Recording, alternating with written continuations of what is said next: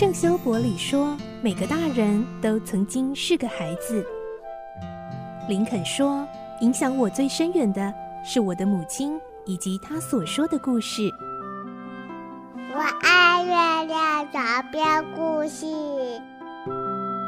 晚安，月亮床边故事。小青姐姐邀请每一位大孩子、小孩子一起听故事，不管多忙，也要和你一起听故事。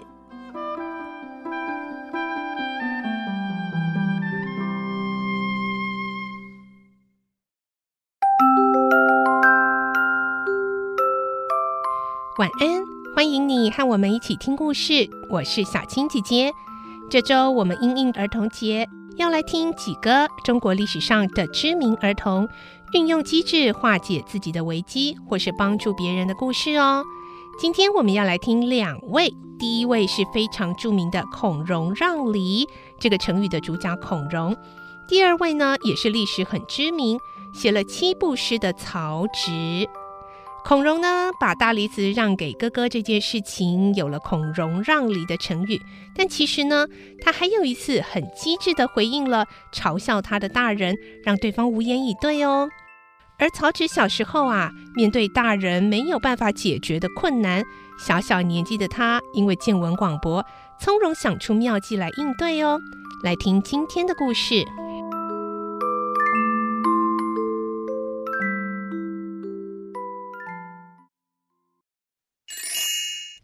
中国儿童故事《孔融妙语》。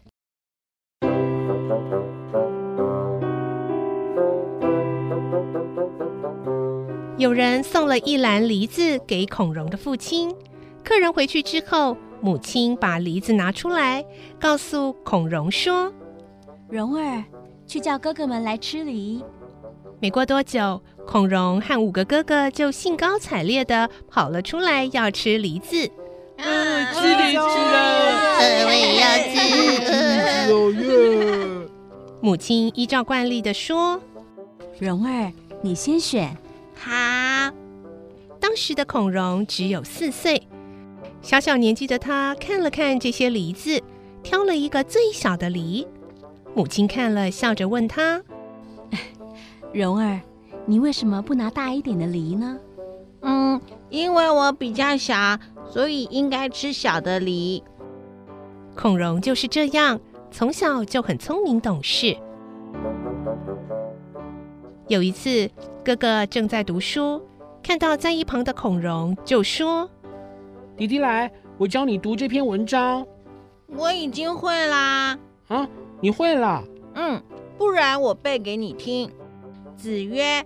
吾十有五而志于学，三十而立，四十而不惑，五十而知天命，六十而耳顺，七十而从心所欲不逾矩。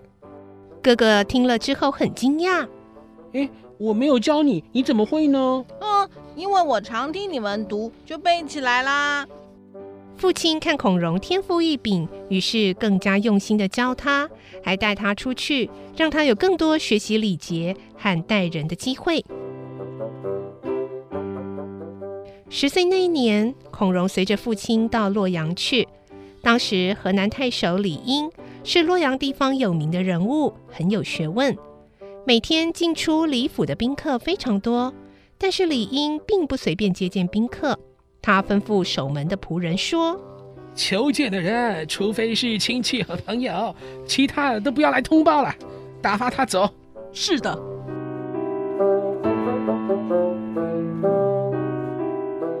这一天，孔融心想：既然来到洛阳，真想见见有名的李太守。于是，孔融就独自一人来到太守府门前。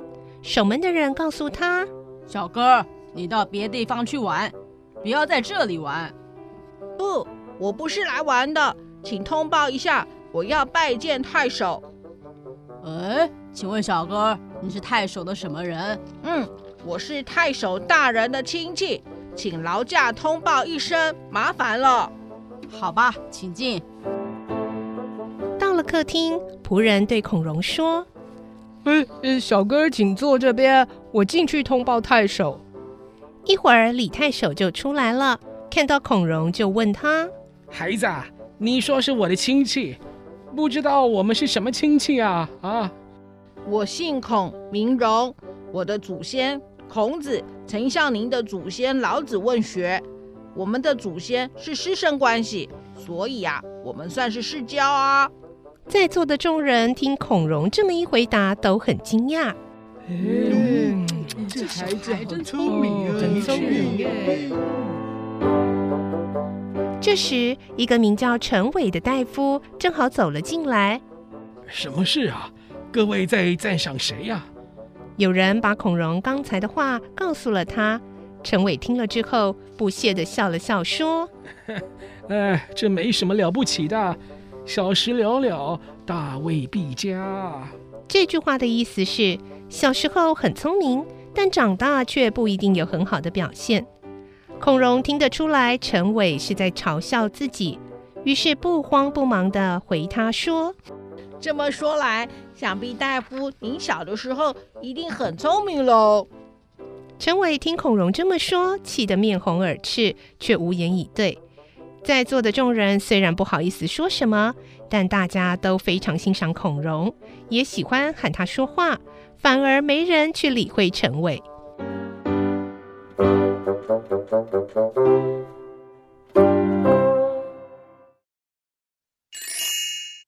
中国儿童故事《曹植妙计》。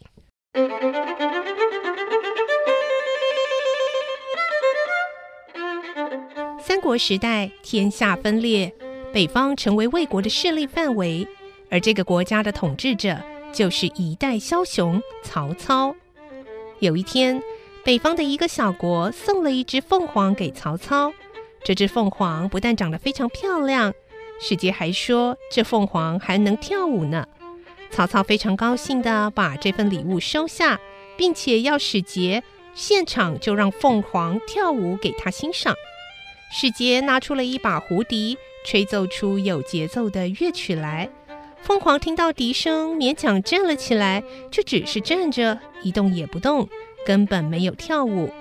使节的头上冒出了斗大的汗水，胡笛吹得越来越急，可是凤凰根本就没有搭理。曹操见了，觉得很奇怪，问使节说：“怎么回事啊？你们不会是拿这只鸟？”来开本王的玩笑吧！使节吓得跪下去说：“嗯，娘，不不不，小的不敢。这只凤凰啊，在敝国是很会跳舞的。哎呀，贵国的使节也曾经欣赏过呢。哎，他现在为什么不肯跳舞呢？小的也想不透啊。但绝不是故意跟陛下开玩笑的。那你赶快想法子，叫这个畜生给孤王跳。”否则啊，就送到厨房去杀了做凤凰大餐。是是是。于是使节在拼命地吹起胡笛来，可是凤凰依旧不肯跳。使节看他无动于衷，于是就丢下胡笛，上前去逗凤凰、摇凤凰，但是也没有用。曹操说：“来呀，送到厨房去杀了。”这时，一位大臣上前来说：“大王何不请三世子来看看？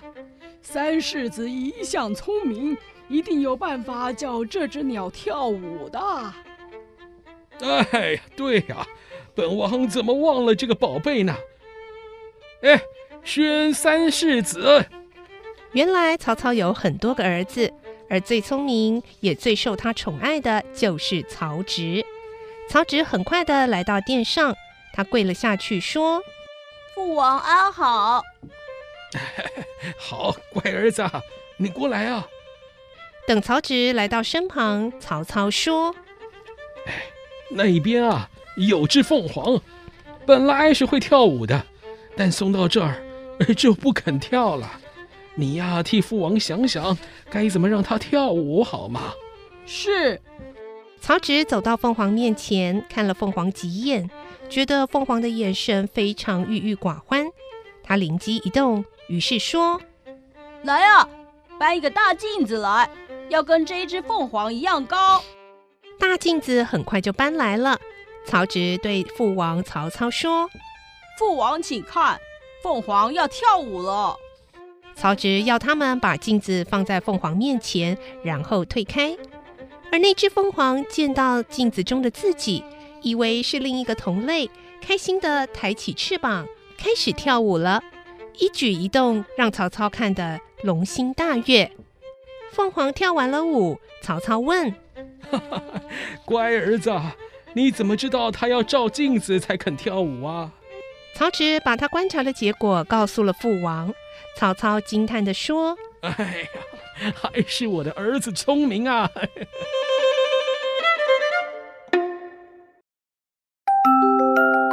今天的故事就先听到这里喽，明天还有中国儿童故事，我们再一起来听。